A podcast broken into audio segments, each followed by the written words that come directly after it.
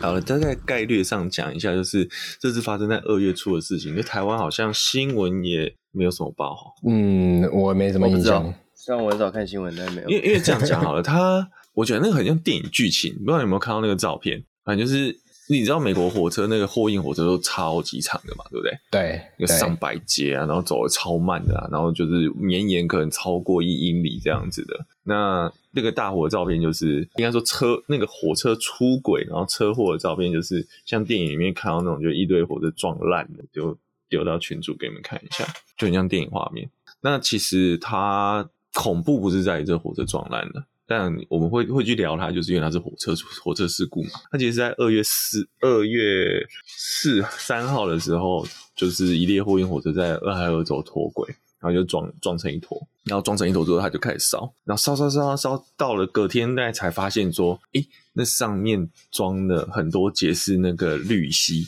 那氯乙烯对就会爆炸。嗯，那就他们因为那个就是在烧，所以他们后怕它整个炸开。你也记得我们有一年国道好像也有那个类似那种。那易燃气，对对对对对，然后在国道翻车嘛，然后后来疏散，就整个国道封闭，然后疏散，就后来最后还是整个炸开了嘛，嗯，有没有？那就是为了避免发生那个防这个状况，所以他们就去把这个氯乙烯，类似等于是有点像是把它泄压，然后开始让它烧。好，就是，然后但是问题烧烧烧烧，就是当当下其实那个镇是疏散的，东巴勒斯坦镇是疏散。然后后来让大家回去之后，其实相关人员就开始觉得有身体不舒服啊，因为你那些烧的那些那个怎么讲，就是那个有害的废气跟你可能没有烧清楚的氯乙烯，可能它就是会影响到人身体的健康。那问题是，那好了，那再再再更进一步讲，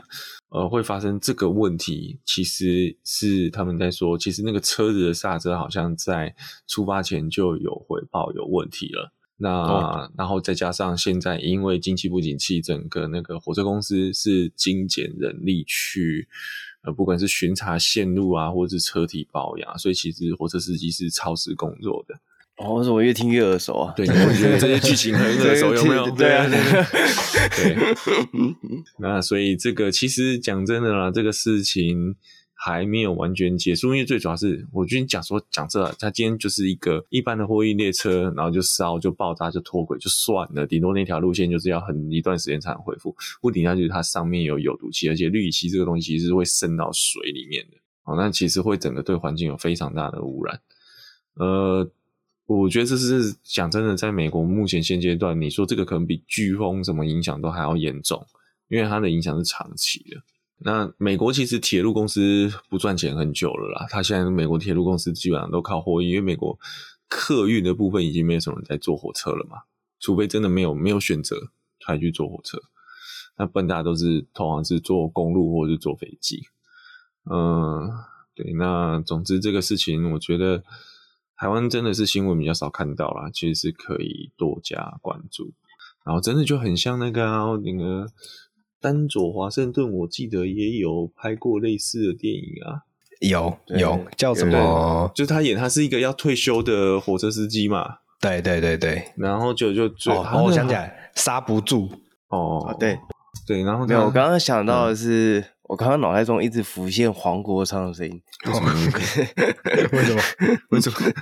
你这个怎么跟黄国昌连接在一起？就是、那个啊，那时候普悠玛不是也是很类似的事情吗？嗯、啊，对啊，就是刹车有问题嘛，然后疏于保养嘛，然后公公那个司机员超时，嗯，对对对对，对，然后到现在还是没有结果，嗯，对，这剧情太熟悉。对，然后反正千错万错都是司机员的错。对，保养都正常的，都是司机员的操作不当。所以我觉得其实这是一个真的是悲剧啦，啊，也是一个对环境很大的浩劫。不过你讲到美国火车，其实我只想到上前阵子，那好像前阵子吧，就是有一个美国在追通，诶那是犯人吗？还是怎样？反正就追一个现现行逃犯啊，然后结果他后来刚好追到铁轨上面。然后那个警察有一台警车停在铁轨上，嗯，他就把犯人关在里面，然后最后就是那台火车，就是火车经过，直接把警车撞飞，然后里面的人就跟着火车一起就是被撞出去，这样，对，对，但是最后最后那个人居然没有死掉，他还活着，很神奇哦，手被铐着，然后他没有系安全带被火车撞飞，然后人居然还活着。但是我觉得那些警察都应该被开除，就那现场那些，说不定他就是因为被铐着，所以才没死吧？哦，有可能，就是、没有，他是手被铐着，但他没有被铐在。对对，我说就是因为手被铐着，所以可能就某种程度的拉住了。哦，我们真的是命大了，讲真的，被那种火车撞到，基本上都是绝对是散架了。对啊，对啊，那车子不知道飞多远去了。对，或者或者这么严重的疏忽也是蛮，就是蛮奇怪的。讲到讲到坐火车，这个有一部电影，不知道你们有没有印象，叫《启动原始码》，就是有有，就是他他的故事就在火车上面要找炸弹嘛。对对对对对，然后他一直重复，一直重复，一直重复，对不对？对对对对对对对。然后其实那个就是往芝加哥市区开的火车嘛。嗯，对啊，有吗？我会说蛮有意思的是，大家不知道有没有注意那个火车是双层的？有。好，然后它的双层也很有趣哦，它的双层是中间是空的哦。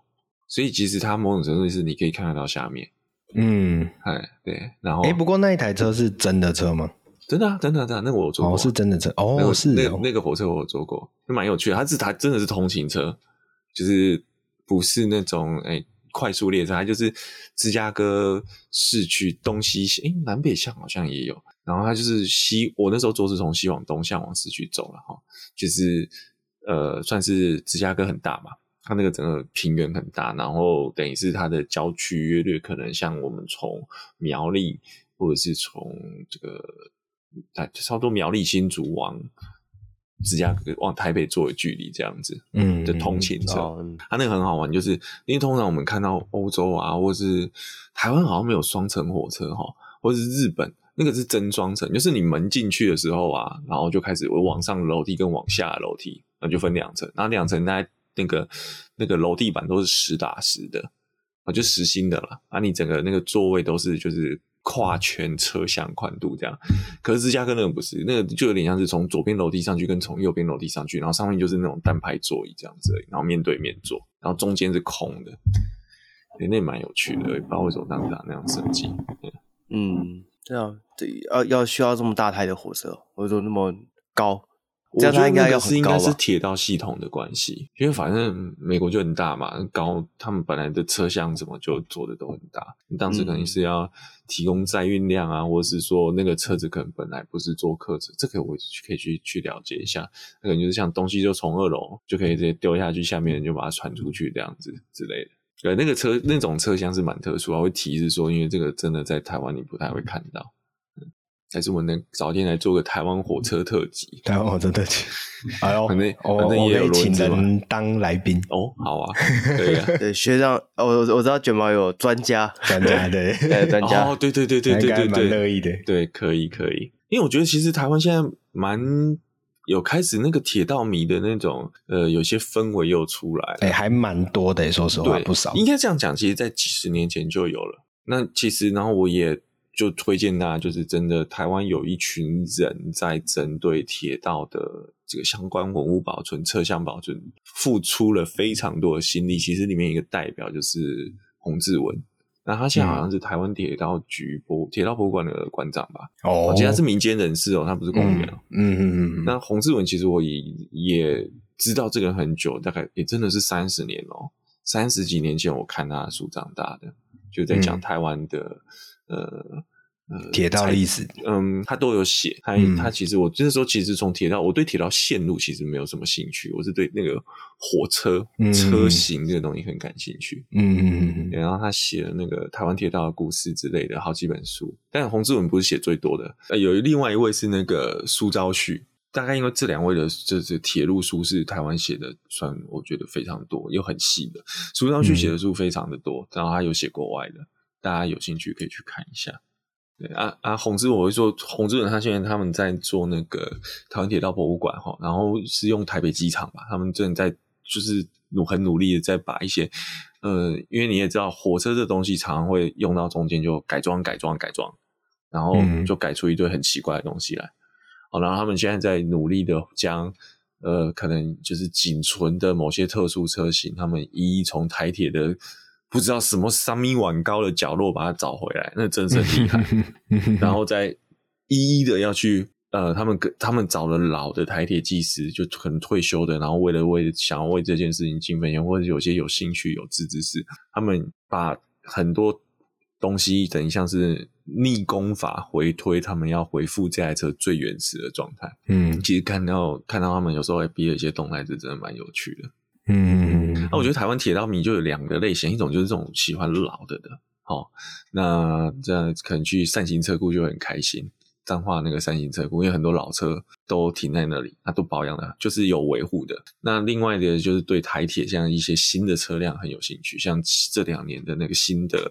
呃 EMU 三千吧，那个通勤电车，嗯嗯嗯，对，所以这个那个 EMU 三千是蛮漂亮的啦，所以这个可以、嗯、大家可以去看看。嗯，对，我我听到学长刚刚讲这个，联想到就是喜欢的是林香还是喜欢林志玲？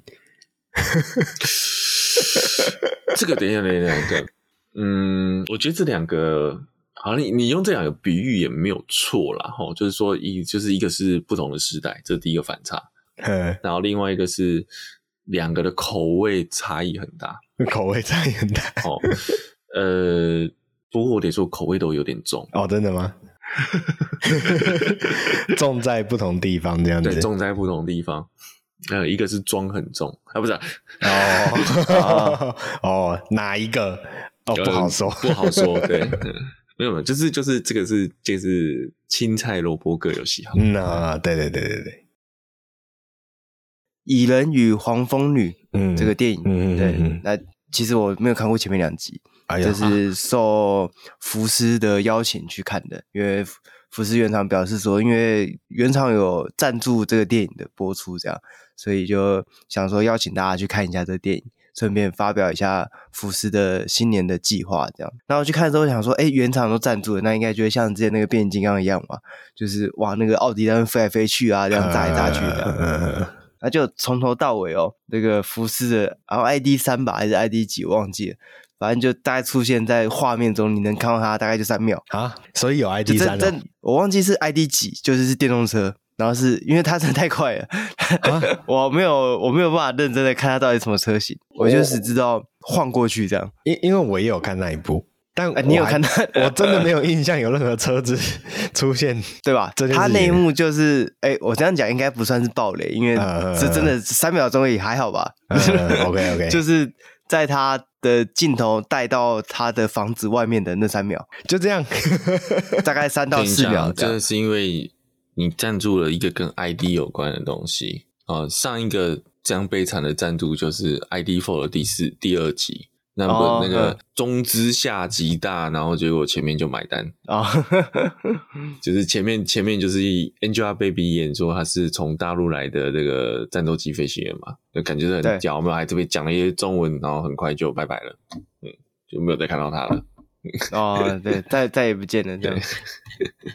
对，所以那那时候我那部电影就看到中间的时候，因为老讲我就真的没看过前面的，所以我其实不知道他。可是听说这部我是还没看，但是听说这部并没有很 OK，欸。呃，中规中矩，应该说，应该说就是没有没有漫威初期的那几部精彩。但是跟这不是那这不是这部电影的错，漫威其实从无限之战完了之后就是烂成一坨了，因为因为它的原先主线已经不见了嘛。嗯嗯嗯，它就是现在就是硬生各种多元宇宙的支线了。哦，对对对对对，然后还打不赢一个妈的多他妈的多重宇宙。哦，我觉得那个真的 层次差很多，就是你会觉得哇，讲多元宇宙应该要非常的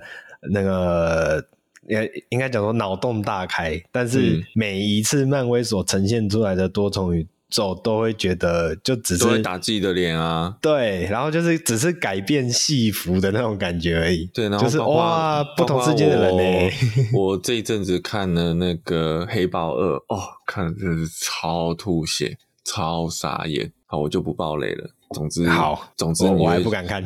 总总之就是没有啦，跟后面一系列的漫威，就是无限宇宙之后的漫威的一系列电影都有一个犯了共同错误，就是他妈的有这么强的人，那你前面为什么不出来？哦，就很像我们在看小时候在看那种日本漫画连载那种，有没有？你好不容易觉得打倒一个，好了，就像这样讲，那个七龙珠，你打倒了一个。诶，是佛利扎比较前面，还是普乌比较前面？反正就是每个都搞得好像世界毁灭，就后面还有一个更厉害的。那你想说，那前面那个把世界搞到毁灭的时候，后面那个怎么会无消无息嘞？对不对？总之就是这种类似这样的逻辑啦。是，诶，其实刚刚讲佛利扎跟普乌，我还真没有印象。口碑好了，七龙珠你知道吧？呃，有我我有看到卡通过，但我没有整部看完，所以就是不是很不是很能记忆它里面的剧情。这个麻烦龟龟等一下刚刚那边剪掉，要抹灭这个记忆，这样没这回事，没有这回事，大家大家都不知道，大家都不知道。对啊，那只是想要提醒大家一下，就如果你你有去看这个蚁人跟黄蜂女的话，可以多留意一下。我们刚刚讲的到底服饰赞助在哪边？看你有没有感受到他这个钱到底花不值不值？知不知道他们花多少钱啊？但是就看完有一种他好像被拐的感觉。不管你花多少钱，你就被骗了这样。嗯、给给他们的赞助多一点眼光，对对对对，让让大家让服饰可以感受到啊，他的钱花的至少有人注意到了这样。但如果不讲话，我相信应该是很难的、啊。很难，我还特地去看那个路上的每一台车哦，看到底跟福斯有没有什么关系？但路上车好像都不是，对，所以我不知道。中间我还一度想说，他会不会从，因为他这一集叫做什么量量子世界，还是嗯量量子狂热吧？我我忘记了，反正就是他们就是会到量子世界里面嘛。那我还想说，他会不会打回真实世界这样？但最后就这个车就再也没出现了。所以有去看的朋友，大家可以期期待啊，期待这个。这个车子出现的这个桥段，这样。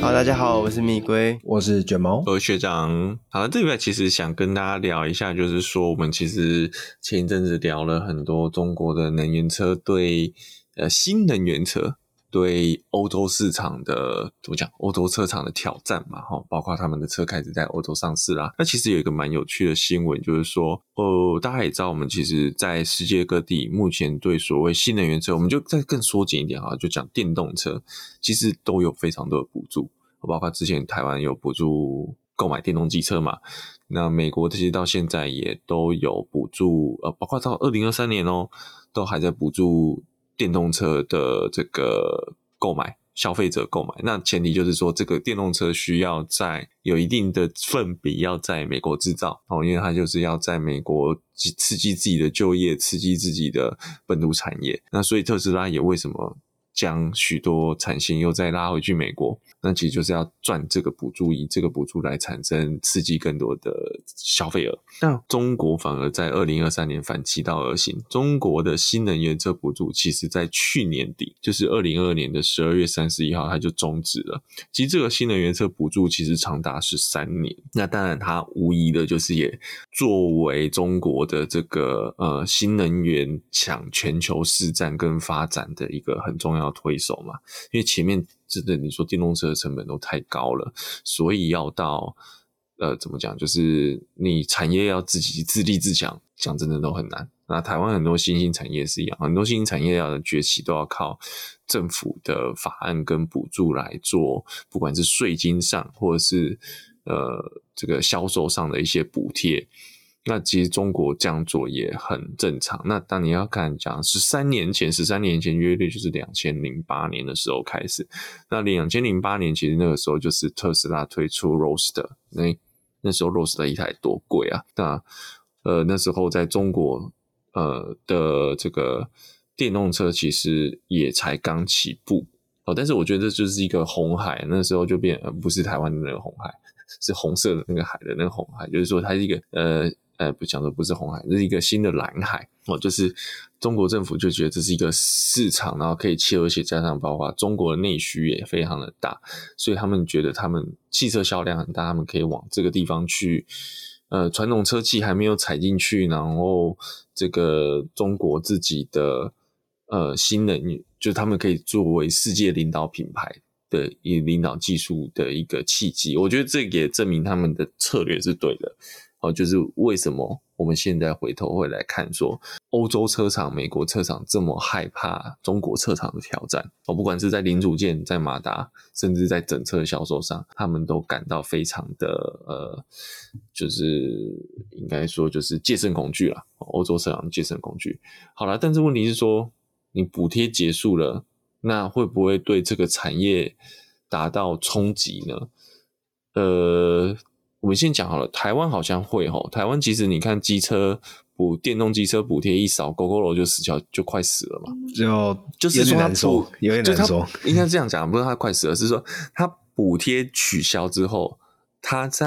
价格上面一下，对对对对对，就是你们会买电动，真的喜欢电动车，当然会去买电动车。但我说就是说，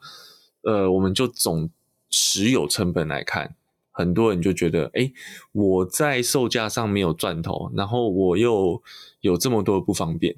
他就少了一些购车的动力。应应该说，非电动车不可的那个诱因大幅减少。哦，对，对对对，那尤其像我们如果骑的里程数又不多的人，嗯，其实反而会是可能就买油车，因为我省事嘛。对，就是我舅舅才加一次油。那平常车子丢在那边没有关系，又不用缴月费，对不对？我不骑就不用花钱嘛，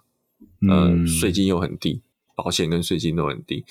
那我觉得在台湾的话，诶，台湾电动汽车现在没有特别的啊，货物税减免，对，还有牌照税减免，对对对，嗯、其实税制的减免其实也不少诶，因为你牌照燃料税其实一年也有个好几万啊，嗯。好，假如动力级距大一点的话，那货物税，货物税，我觉得大家比较没有感觉，因为我们买车的时候，这个减免已经都扣掉了。货物税并不是我们自己可以再把这个钱拿回来的嘛，是这个呃业者在销售的时候就已经把这个税金扣掉了。所以我觉得，你以电动车还是相对贵的情况下，假设今天没有货物税补助，诶，那我觉得今天的电动车在台湾，电动汽车。在台湾跟油车竞争力可能就没有那么高了，呃，你可能一台车要再多个特斯拉，可能要再多个二三十万的售价。可是这样突然一讲，好像就觉得还好，那个大降价钱还是一堆韭菜抢着买嘛。哦，对 对，没错，还还是很多上等美盘，上等美盘，上等美盘。对对，那我觉得一个前提在讲说，那为什么中国会减少，会要取消这个？能源车啊，对不？它这个能源车补助取消，其实它的税免税还是有延续到今年年底哦。然后包括各个地方政府在牌照啊、停车位啊、跟乡镇市呃市区限行这件事情，电动车还是有优势的。哦，中国大陆有很多地方密集城市，比如说像上海跟北京，它的车太多了，所以并不是你有挂牌的车就可以开得进去，还要看位置。看你是不是在地车牌，哦，或是看你是不是假设你是电动车，那就会允许你行驶在某些特定的区行政区里面。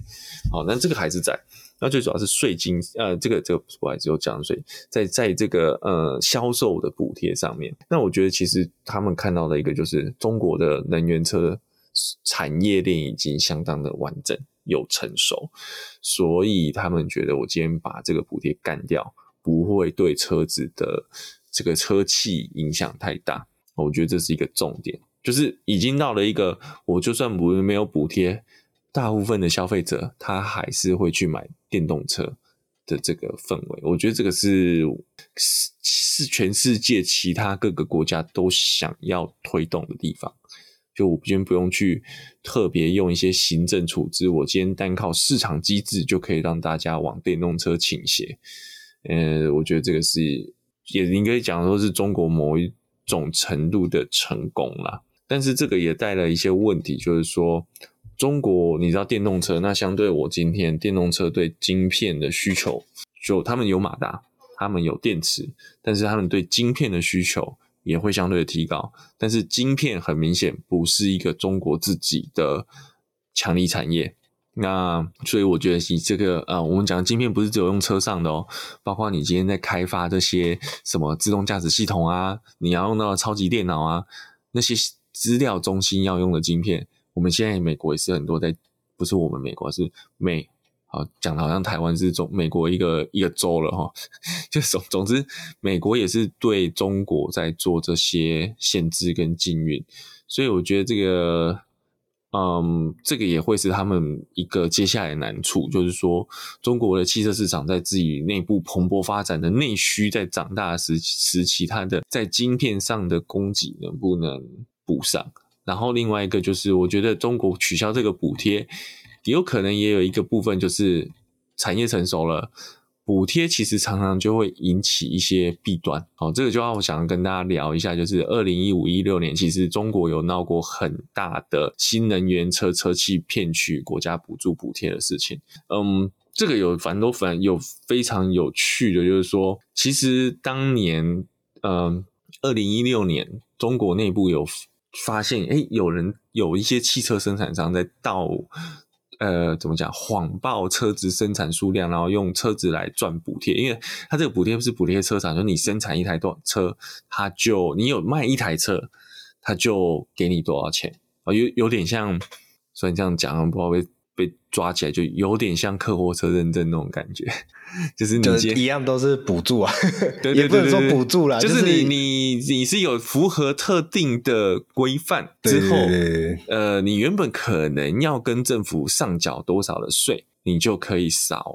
付一些，好，嗯，对，那一样的道理，那你是要上缴的话，那你叫销售成绩，那你销售成绩你就需要有。车身号码之类的东西，所以这个就造就了当时有一堆我们大家就会觉得，那就老实做事嘛。我今天卖多少车，我就报多少台嘛，对不对？这是我们正常人的想法。嗯、可是你永远知你也知道，中国人太多了，那不是说他们人不好，是人太多了，人太多就会出一些很奇怪的事情，然后他们就会发现有一些。登记为新能源车的车企，他们觉得这样子，这个这个赚补助哦，我们正常来讲是我们赚消费者的钱，取得合理的合理的利润，然后我们另外再补助有点就嗯，就像 bonus。多赚好，多赞助我这个产业，让我产业可以再做，去多做一些新的开发。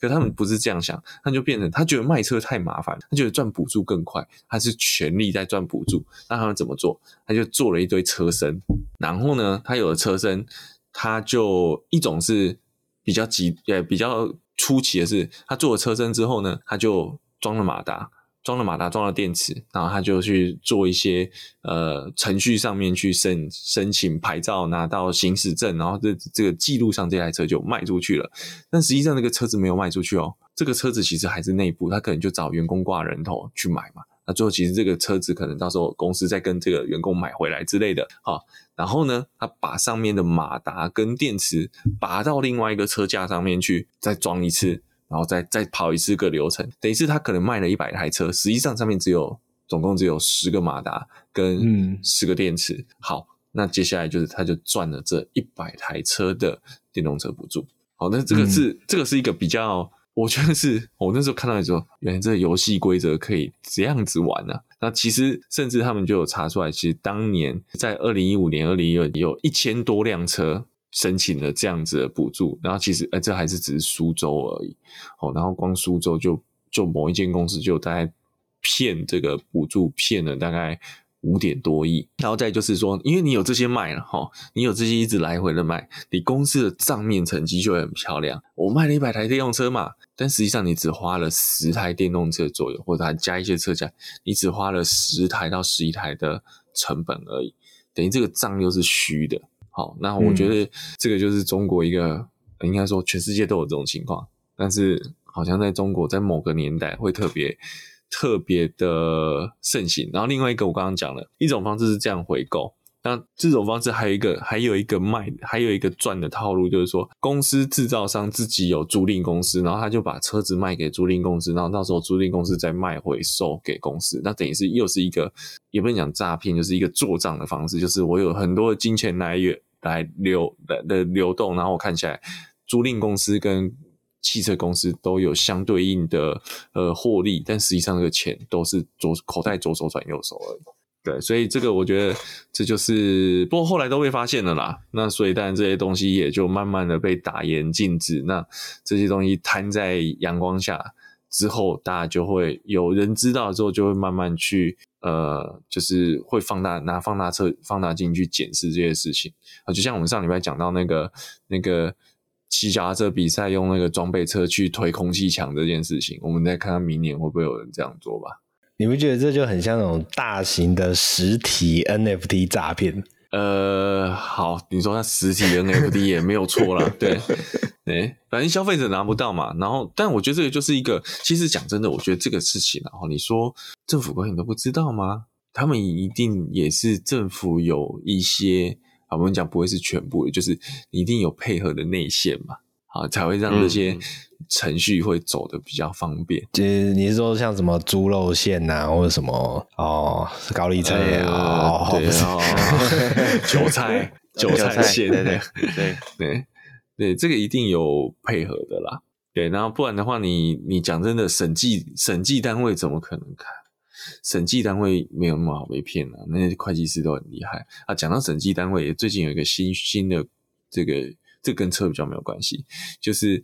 中国要求他们国营事业不得使用国际的四大会计事务所系统来做审计。诶，这个就很有趣咯哦，因为我们讲四大会计事务所是什么？安本，然后勤业哦，这是大概你说跨国大公司一定都跟这几间呃会计公司都有合作啊，做审计，做公司的。财务稽核啊，税务制度的申报啊，这些东西。然后你中国今天说它的国企不能跟这些公司配合，那只能使用就是中国政府的规范的国内的会计公司跟或者香港的会计公司。就想说，嗯，是怎样，怕人家知道你的账吗之类的？但其实反而。会计公，你这些哦大会计公司，反而你就在保密防谍这件事情是不需要担心的，相对不需要担心啊，因为他们能够做到这么大，就是他有他的商誉嘛，他绝对对他来讲，商誉比我赚一点小钱，赚一点我偷卖资料的钱还要来的重要的多。嗯嗯，对，没错，嗯嗯，所以我觉得单纯就是中国有太多东西，他不想要让人家知道会被揭露这样子，对，太多秘密了。嗯，就不能说的秘密，就跟确诊率跟死亡率一样，不能公开嘛。哦，对对对，嗯、永远只有三十五人。对啊，所以所以我觉得就是回头讲说，就是电动车好，我们慢慢的，呃，因为补贴，然后大家我们刚刚在新闻，我们在今天这个礼拜的新闻其实也有讲到欧盟，呃，因为这个二氧化碳关系，然后大家在鼓吹。二零三五年不就是接下来确定二零三五年之后不得再泛用燃油车走，那就讲到电动车环保的问题。那其实我们之前也争论过很多次，电动车到底是不是真的环保？那我们先撇除它跟油车比较好了，那电动车要怎么做的比较环保？其实我觉得，呃，这礼拜我也看到一个一个呃保时捷的新闻，我觉得蛮有趣，就是我们通常讲电动车的第一个反应就是动能回充嘛。哦，除了它电动马达以外，第一个在比较跟油车不一样，就是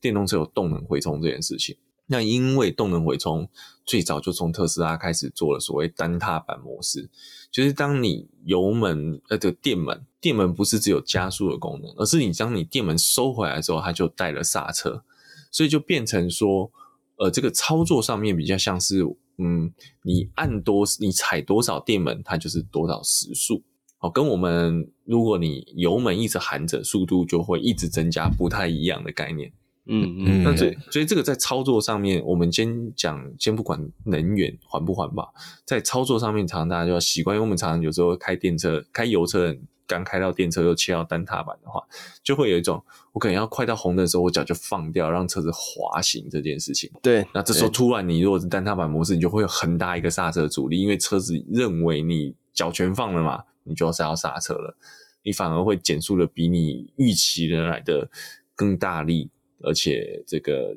减速效果更快。好，就是舒适度就是有非常不好的、呃情况发生。对，那单踏板他们就是说，因为这样比较省电嘛，因为你只要一不加速，你就是进入一个充电状态。它可以帮电池带入更多的电力哦，但是保时捷的工程师就不这样认为，所以这就是为什么 Taycan 其实呃，它的刹车其实是还是要到你踩刹车这件事情，它才开始做动。Taycan 的设定不是说，当你跟油车就很像，就是你今天一放掉电门的时候，其实它是让马达空转去滑的。那直到你踩刹车之后，它的动能回收才会介入。好，那呃原因是因为其实我觉得这是一个概念，就是呃包括我们在油车也是有，就是像那种有一些车子会有所谓叫做呃经济的档位，那你一按下去之后，它其实变成在高速公路松油门的时候，它就是切到离合器。离合器就切开，那你的转速会掉得超低，它就是整台车用滑的，直到你踩刹车或是你再踩一次油门。那保时捷认为，其实这样子才可以最把电力的消耗弄到最低。好，然后他们其实是他们在三年多都有一直在做实验，他们的认为是说，其实你这样还是可以维持很好的呃动能回充，然后再加上就是说，你去松掉有。你除了电门跟刹车，你中间还有一个档位是用滑行，其实可以减少刹车的耗损。好，那呃，因为其实如果你用收踏板就启动，就会启动动能回充，然后接下来就是启动刹车，其实对车子的那个应力的上面的耗损是蛮大的。我我想问一下，这个所谓的耗损指的是刹，我们传统概念刹车皮的那种我。我觉得不是来令跟那个，我觉得是整个就是硬硬轴承轴承应力组件。哦，对。那不过这个我觉得是不管了，讲真的，电车好，只要是电动车，不管你是走动能回重，还是像保时捷这种用滑行取向，其他都很明显的感觉就是，其实这个刹车耗损都很少啦。跟我们现在动辄可能一两一两万公里就要换一套来令这件事情，哎，这个在电动车根本是看不到的，电动车都买要好久好久才要换一次来令。对，那不过我觉得这个就是呃，不过有一个佐证，就是说像好像之前有一个我忘记哪一哪一站，他们在有有用 Kia EV6 去测油耗，然后。去试试这个，我再查一下，可能在文字面再跟大家补充，就是说他们去试这个环岛的时候，是把动能回冲关掉，用滑的那一组，那一组跑的成绩是比较好。不过我觉得这个就是参考一下，因为那个跟这个测试的路况啊，跟各组的载重啊，齁。都有相对应的影响。好，不过我也是说，其实真的以一个平常有在开油车的人，或者是说你对单踏板模式不那么熟悉的人来讲，呃，用这种滑行的话，还是对舒适度、对乘客的舒适度还是会是最好的。呃，然后我觉得乘客的舒适度比省不省电还要更重要。因为这个会有生命的危险。乘客的舒适度可以决定你呃今天的省电程度。舒适度。那我们就来讲一下，就是我们刚刚讲的是特斯拉跟保时捷嘛，哈。那我自己还有开过 Volvo 跟 Jaguar 的电动车，嗯、呃，我觉得也是好处啦，像这几个品牌还有奥迪的。这几个品牌的话，就是说它的这个大概都可以让你选择说啊，包括特斯拉也可以，特斯拉也就是你可以选择说你收踏板的时候，就是回充是段位嘛，段位，对对对对对。嗯，那我觉得是蛮明显的，是说，嗯，我觉得 Jaguar 的回充的力道没有那么大，哦，这个可能跟它的充电。功率有关系，因为 Jaguar I-Pace 它的快充也才五十 k 瓦而已，算弱的。那 Volvo 的 XC 四十 P 八 Recharge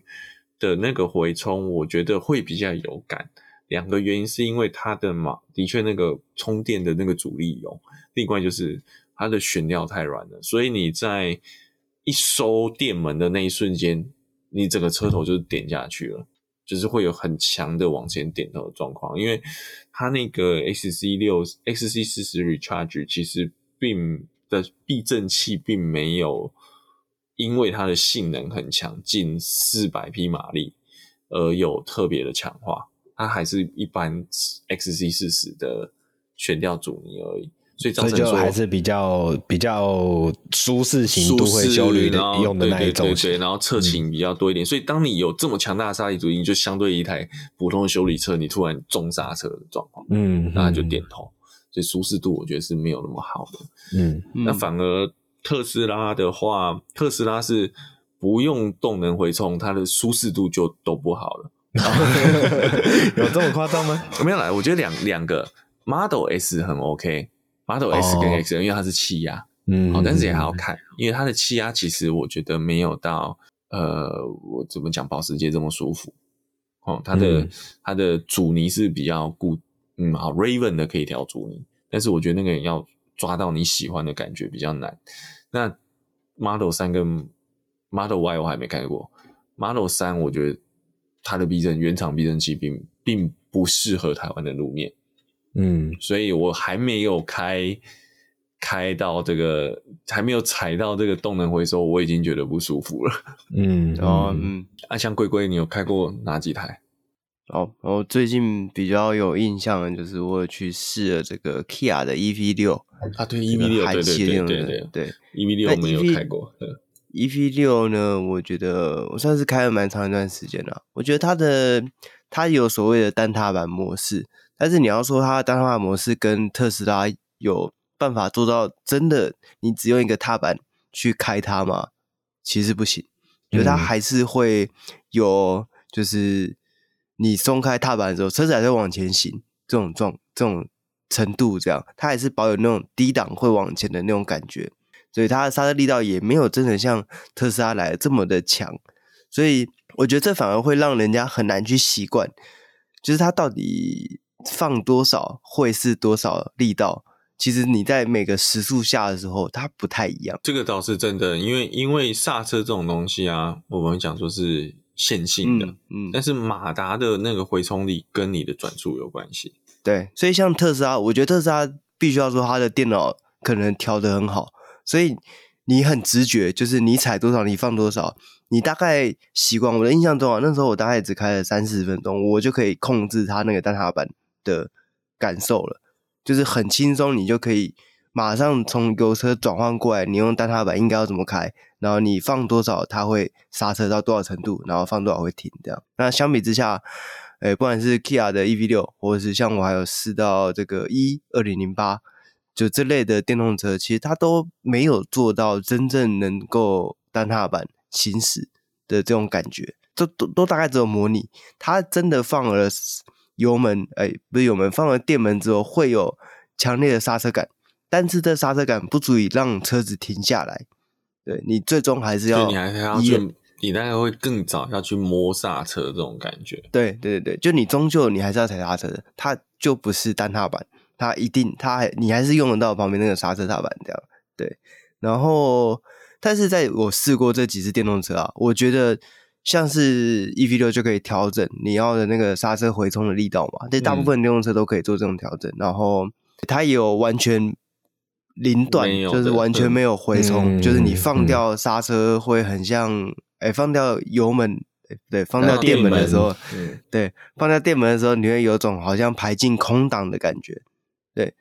那。我个人是认为啊，就是既然你已经换了电动车，那你就要去用这个电动动能回收去让它，就是最好是开到最强啊，去使用它。这样，嗯嗯、一方面是因为毕竟它是电动车嘛，你开动能回收，它就是会对它的电力消耗会有比较好的表现。这样，对。那另外一方面就是因为它的车真的很重，电动车都很重，嗯，所以其实单靠它的刹车去刹，真的会有点不够，会有点诶。欸像 EV 六好，EV 六就已经两吨多了，两吨多的车，然后它配那个刹车，讲实话也不是什么太小颗，非常好的刹车。对对对对对，所以你会很没有信心啦。嗯，你不要讲，你会提前非常非常早。我都不是我们开的啦哈，我都看过 EV 六刹车烧起来。嗯、哦哦，对对对对对、嗯、对，所以你必须要去习惯这件事情，习惯未来电动车就是有动能回收这件事，然后提早习惯，嗯、提早使用它。不要再用油车的思维去开电动车，我觉得不适合。就是你换那个新东西，就要去学习它新的做法。对，嗯，我觉得这个还蛮重要的。对，我个人是觉得这两个东西并非不能妥协。其实重点还是在你讲的那个电控写的好不好的问题。对，其实你还是可以做到说，我先松掉的时候它滑，然后呃，maybe 可能它的滑的部分，它慢慢让这个动能回冲的幅度开始放大，让这个减速比例增加。这我觉得这时候是有可能的。但其实我觉得重点还是在于舒适度。讲、嗯、真的啦，诶，这个电动车回冲这件事情，你说你会差个，你会冲回多少公里？但是接下来又跟你其实跟你的呃高速行驶的比例高不高，嗯，其实也有很大的关系。所以我觉得那个里程是浮动的。其实我们这样，我就讲讲真的，如果今天充电速度够快，你根本不在意那个电耗量的问题，就跟我们汽油车一样。嗯哦对、呃，大家会在意电耗，是因为我充电要很久，所以我尽量要避免我会突然要卡在一个我不预期的地方要充电。可是假设你今天油车，呃，我们大家会讲省油没有错，我买的时候会讲省油，会看油耗。但是我车子买下去之后，其实我就不太在意我今天开的这个右脚的习惯会不会让这个车可以跑更远。嗯，就是没跑到，大概我也不太会那么的有。觉得有差是我要对，我要加油，我随时可以加油。嗯，只是很难过而已了。对，就油表怎么跳那么快，然后才跑这么短这样的。对对，但是我没错，不会对我的行程，对我的时间，我觉得大家最有感的还是时间。嗯，都会对我整个花花费的时间有太大的这个影响力在上面。好，所以我觉得这是一个差异。所以当今天未来电动车，其实如果大家电充的够快。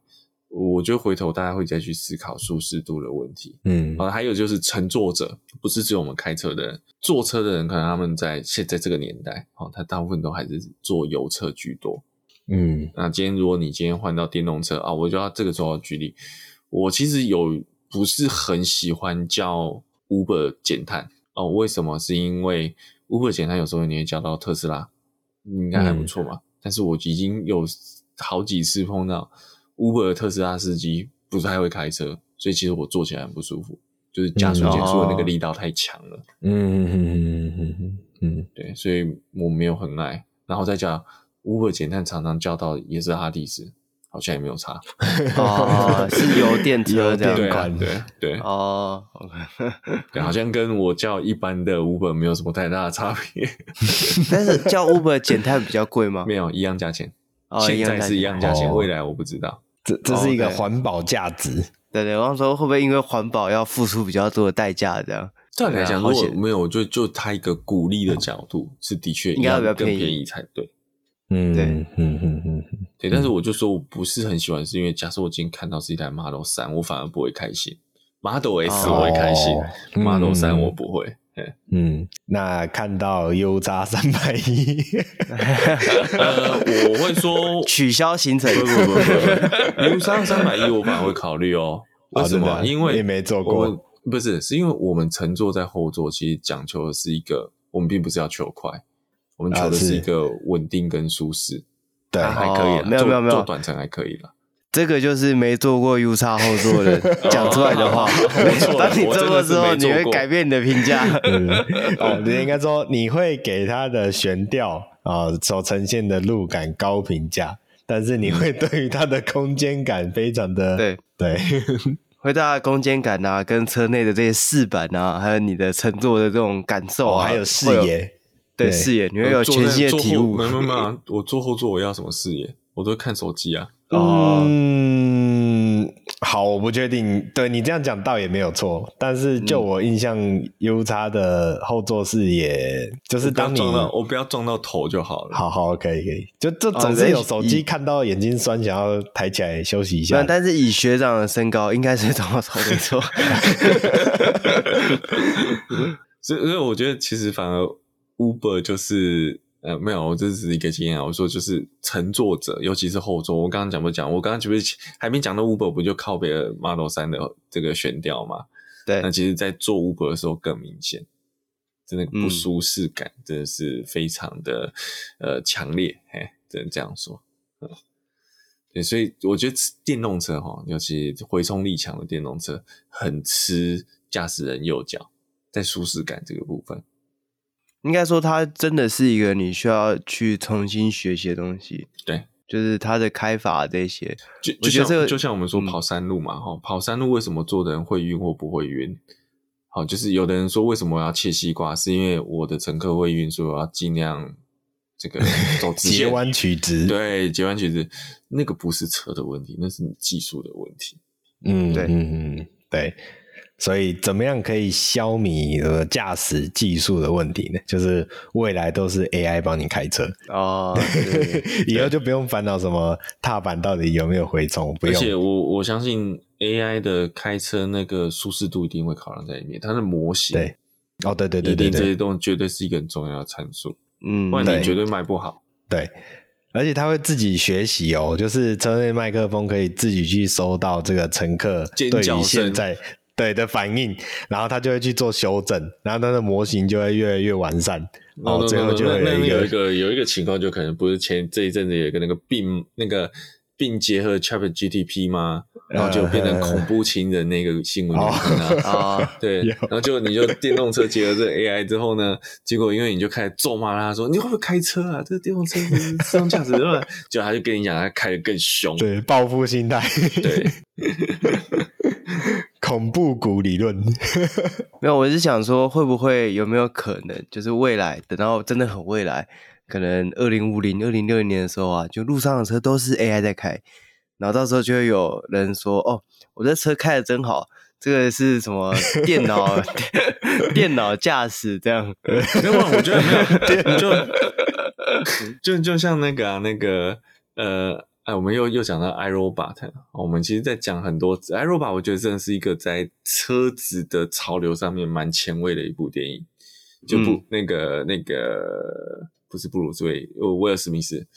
啊，因为他那边不是就是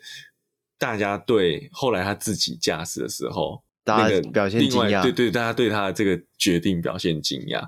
啊，因为那个时候已经没有人在。用手动驾驶这件事情，那其实这个也另外一个就是说，未来自动驾驶的品质可能也是汽车品牌销售的，就是这个重要评比之一啊。对，福斯的驾驶品质比 Toyota 好，我们就不是这样称作舒适性，而是在这个自驾的行驶品质上面，它好很多。哦，这有可能哦。对，以以后你花钱买的就不是那些硬体，好，以后你花钱买的是那个电脑逻辑。够不够好？这个这个很正常，就是包括像我们现在，你说你的手机已经很久，我想大家都不会追求最高的规格了。嗯，啊，大概在五到十年前，我们买智慧型手机都还是在求，所以我我要赶到新的规格，因为我觉得现在用起来变慢了。哦，我手机程式变多了，我的程式变复杂，造成我使用手机的体感变慢。可是你看这几年来，电脑我们也不要讲到手机，电脑。电脑没有在最高规啦，甚至电脑都没有在换的啊，因为你的硬体规格已经超越你的需求。那反而大家在意的是什么？使用的体感。这就像我们那天那天在聊说，中国大陆手机在追规格、追规格以前它追得赢，现在追规格它就不一定是在很多市场可以吃得开，是因为大家回头还是在意的是整个使用环境的使用体感的问题。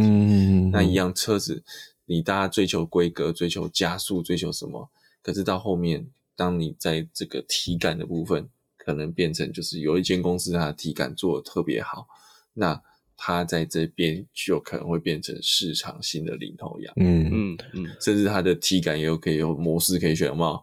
舒适模式的好爸爸驾驶模式。嗯嗯嗯，然后那个、嗯、那个这个叫什么？这个年轻气盛的激情坏男友模式，对，好坏男友模式，八加九模式，啊、